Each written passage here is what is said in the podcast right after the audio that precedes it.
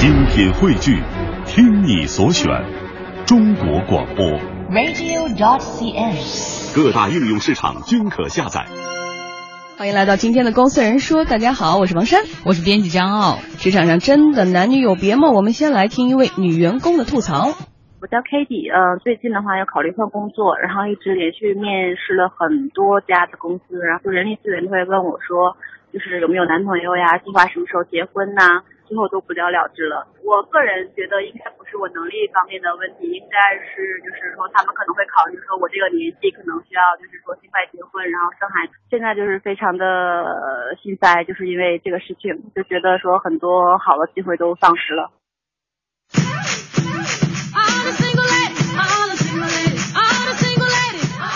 刚才说话的呀是北京的 CBD 的白领 k a t i e 她一直希望能够换工作，结果呢被性别拖累了她的脚步，她很苦恼啊！难道因为到了三十岁可能会结婚，可能会生孩子，就在面试这个环节直接出局了吗？难道要等到生完孩子再去换工作吗？这个可行吗？嗯，这是性别歧视的一种哈，可能很多人在职场上呢都遇到过。那么你有遇到过职场上的性别歧视吗？其实男生也可能遇到过哈，都是什么样的？也可以跟我们互动一下。今济之声天下公司的微博和微信。那么幸运听众呢将会送出两张电影票哈，还有两本书。您是想要书还是电影票？到时候在这个微信上来备注一下，微博、微信上备注一下。像 K D 的这种遭遇，很多人都有共鸣。嗯、我们也看到网上很多朋友都在跟我们来互动。像微博上的一位朋友，他说了，呃，我今年二十八岁了，想离开离呃想离开工作六年的这家公司，换一个新的公司去工作。结果每次也都是折在了你可能会结婚，可能要生孩子，在面试的这个环节就直接被 out 了。嗯，然后我一个朋友前两天还在那个微信上面吐槽说，他在一个大型的国有银行，应该说整个的制度体系都是非常完善的，但是他们的产假呢，如果你想延长一点点的话，那么呢你就要签一个协议，说你绝对不生二胎，否则呢你就得按照国家的该休多少天就是多少天，哦、四个月或者即使你恢复不好的话，想多休上比如一个星期或者半个月都不可以。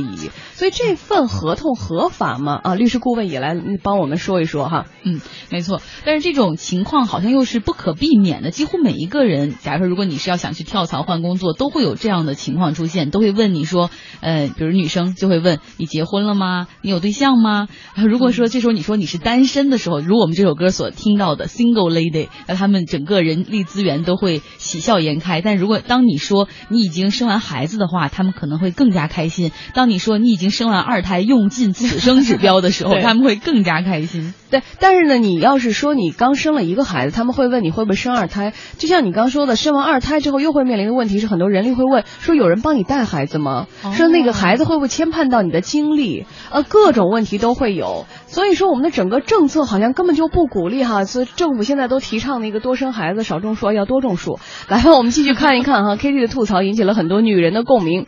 疯了的钱，这位听众他就说，两会期间有委员建议产假延长到三年，如果真的实现了，那未婚的女人肯定更难找工作了。嗯，那另外还有朋友说，找工作太难了，投出去的简历基本石沉大海，很多企业就直接标注了，我们不要女生，仅限男生。快到四月份了，仅收到一个 offer，很想哭。嗯，还有一位玉大秀，这位听众说，女生学物流出来找工作好难呐、啊，应聘的很多的要求啊都限男生。其实我很勤奋的呀，我也愿意学。习呀、啊，难道就败在性别上了吗？嗯，有的时候一个仅限性别，让你后面其他简历的内容都无关紧要了，大家都不会看到那一栏。嗯、你看，有些行业啊，的确对女性有特别高的门槛。除了物流之外啊，比如说建筑业，沈阳的 Aber 吧、嗯、说，女生呢在建筑行业里呢非常非常的吃亏，因为工地上可能只有你一个女的，特别不方便。面试的时候，然后领导会说今年多大呀？然后你打算什么时候结婚啊？然后就说你能不能进工地呀？因为做建筑的需要就是跟工地，然后工地上基本上都是男人在干活，然后不管是各个领导还是工人，基本上都是男的。然后我刚开始也没在意，然后因为是刚开始什么都不会，在公司做图纸，没有什么特别大的感受。后来之后进工地了之后，领导就说说你要上厕所的话，你把你的同事叫上。就说我的同事因为都男的，我当时特别不好意思，然后我就说那个我想上厕所，然后领导说谁谁谁你陪他去吧。后来我会发现，我从这边一直走到厕所需要五分钟左右，因为工地都是远，比较偏僻，好多男的都在看你，然后我就发现好像确实是那么回事儿。等我干三年左右吧，然后我的朋友说就是他想进这个行业，然后就说问我的想法。然后我就毅然决然的告诉他，我说不要进。如果你要是想二十七八了，想稳定，然后不想出差，又不想进工地，那就是没法要。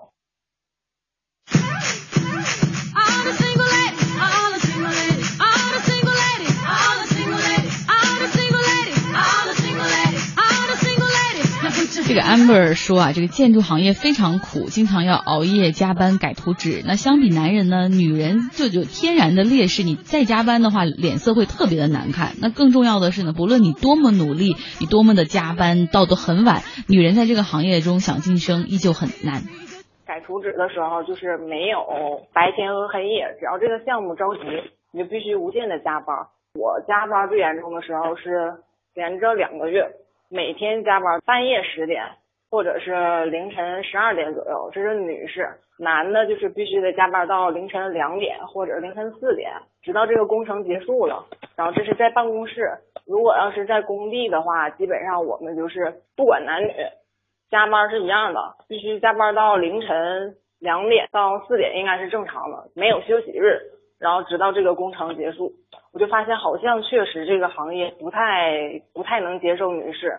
与甲方沟通的时候，甲方也会说你们领导是不是男的呀，或者怎么样？假如你是女的，他就会肯定会说那让你们领导过来跟我谈吧。这种事儿我以前遇过，在工地的时候，我就是连设计还有资料都是一起做。然后我每次去甲方去报验的时候，甲方就会为难我，就是说。啊，你这个工程怎么怎么样？我当时说完了之后了，他就觉得半信半疑的那个态度，然后我就给我领导打电话，我领导就说的啊，没事，那你回来吧，我给他打电话之后，领导就说两句话，然后就好了。哦，我就觉得女的怎么说话这么没有力度吗？我觉得我的经验呢，还有什么都够了，但是为什么就不相信呢？他们就觉得说的好像男的更有说服力，更有经验。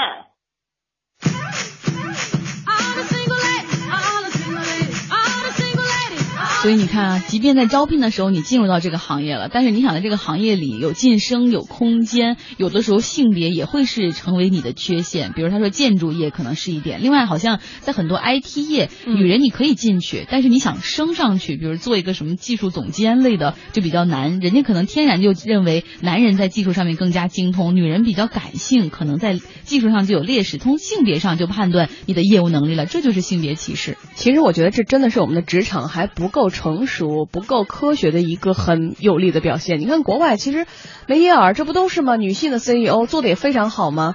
她产假也没休完就把孩子放在隔壁办公室，然后就开始办公了。对，像这样的女性还是比较少数的哈。尤其是有好多女人觉得说，即便是我很努力，我也进去了，在一个很高的职位，但是一旦我生完孩子再回到公司，那个地位也会降一截。这时候你需要在家庭和事业中做出一个选择。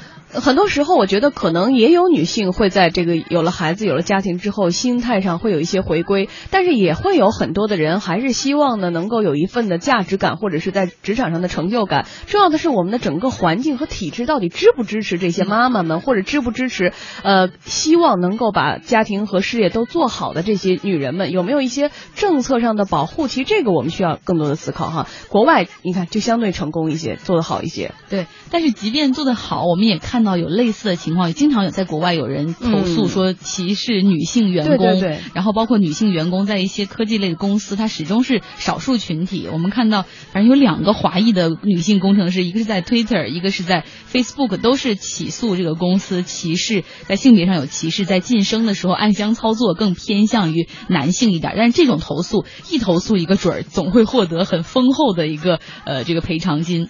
嗯，呃，在这个招聘的时候，HR 一般都会问结婚生子、人生规划这样的话题，这算不算把歧视放在明面上呢？某一个互联网公司的 HR 无言，他就说，他们也是逼不得已，因为有人呢一进公司就怀孕生子，不论是 HR 还是公司高管都很难做。本来就是我们那个网站希望招一个嗯，女孩子进来呢，在跟用户的沟通上，因为你也知道，女孩子跟男孩子她沟通能力上比较有亲和力嘛，然后本来是希望能够这个女孩子在这个岗位上能够有有所发挥。那招进来三个月以后，她说她怀孕了，那经常请假，那后期她又又查出来有一些指标不太好，那她就需要多在家里休息这样子，那公司也不太。敢让他承担过多的一些工作任务嘛？那等于说是。本来是想以他为主做这个运营工作，那变成是最后是他去辅助别人来做，那整一个招聘的初衷就被改变了嘛。那后来就是导致我们不得不再重新招一个人来，就是说生产完以后回到公司那，我们又面临着是说多了一个运营人员的一个尴尬局面。而而且就是说，你一旦怀孕到她哺乳结束之前，国家规定你也不能去对员工进行一些辞退啊，或者是一些比较明显的调岗，其实这都都是不允许的嘛。那所以就说，对 HR 来说，招聘的时候蛮在意这一块，特别是说这个工作岗位即将对于这个新人赋予比较重的一个任务的时候。其实我们说性别歧视啊，不只是女生，很多的职场中对男生也有。比如说很多这个跟幼儿啊、育儿有关的职业，好多男的也特别愿意去，但是呢就不不招男的。但是现在你看做秘书的已经向男的开口了，哎，但是不过还男性遇到过什么样的性别歧视，也欢迎跟我们互动一下。像我们微信上的这个小马过河，他又说了，你们这节目改成妇女之友得了，体贴一下我们男性好不啦？那你们也欢迎多多跟我们爆料啊。我们刚才说了很多那个，对，好多幼儿园都特别愿意招那个啊，都都不愿意招男。士的，但是很多男孩子还现在挺想当幼师的，就像类似这样的职业吧，还有很多。马上要广告了，大家继续和我们互动哈。呃，在职场上您遇到过性别歧视吗？十六点四十五分，我们会有两张微信电影票和两本书送出。嗯，我们又到了最开心的时候，这个时候就是来揭晓今天谁能够获得电影票，谁能够拿到书的这个时候。在职场上，你遭遇过性别歧视吗？有很多朋友跟我们在微博、微信上互动啊。其实比我想象的这个话题，因为周一一般话题没有那么多人互动，但今天参与的人确实很多，说明在职场上遭遇性别歧视的人很多。对对对，另外呢，呃，比如说有一个朋友，他叫小粗腿楠楠，他是呃 河南焦作的。他说，我们应该体谅公司，但同时也希望公司能够给予求职者更多的机会。所以说，像王珊之前说的那样，政府应该给企业一些优惠的政策，对，这样才能从根本上避免歧视的发生。对，我们要通过制度来保护。所以你也没说歧视你什么呢，小粗腿男呢。呃呃，另外呢，还有一位朋友说，其实女性在沟通上占优势，尤其是颜值高的女性。嗯，所以这一方。面女性找工作也有优势，那这是不是又有另外的相相貌歧视？就是呃，以前我们还专门做过一期节目，是，哎呀，那个具体的词儿我记不住了，好像是反方向歧视，就大概那么个意思，就是因为太漂亮了，就是公司要招秘书不敢招那么漂亮的，对，也不行。哎，各种说辞都很多啊。另外，小何尖尖他说了，呃，我现在正在面临已婚未育的工作瓶瓶颈，找不到工作呀，然后各种的心碎。要不然你先育了吧？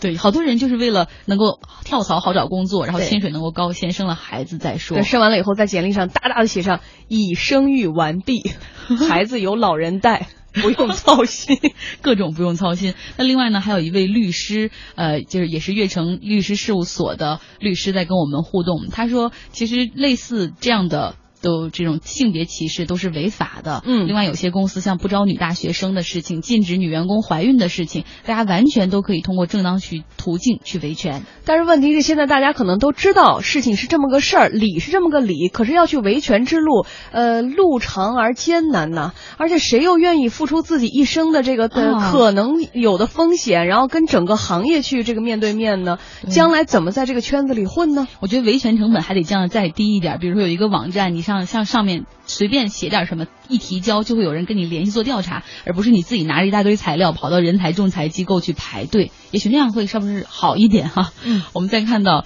一个叫。米姑考拉她说了，其实女性员工也有更稳定的一面。我们部门的就基本是女生，之前裁员把这个男生都裁了，不是把一些这个怀孕的和哺乳期列在名单之中。结果后来这些女性员工积极维权，没有被裁，所以公司方面还是比较重视的。那我只能说，一开始你们公司的 HR 实在太不懂法律了。对，然后集体维权可能比个人来说来的更有效率一些哈。对，好，今天互动就先说到这儿，之后我会选出四位听众给你们来发放今天的礼品。嗯，呃，之后呢，编辑张啊会单独和你们联系哈。来，欢迎大家登录经济之声天下公司的微博、微信，给我们提供新闻线索。关注经济之声天下公司的微信平台，我们新增了爆料和线索案件，您可以在上面给我们留言，也许下一个话题就由你提供。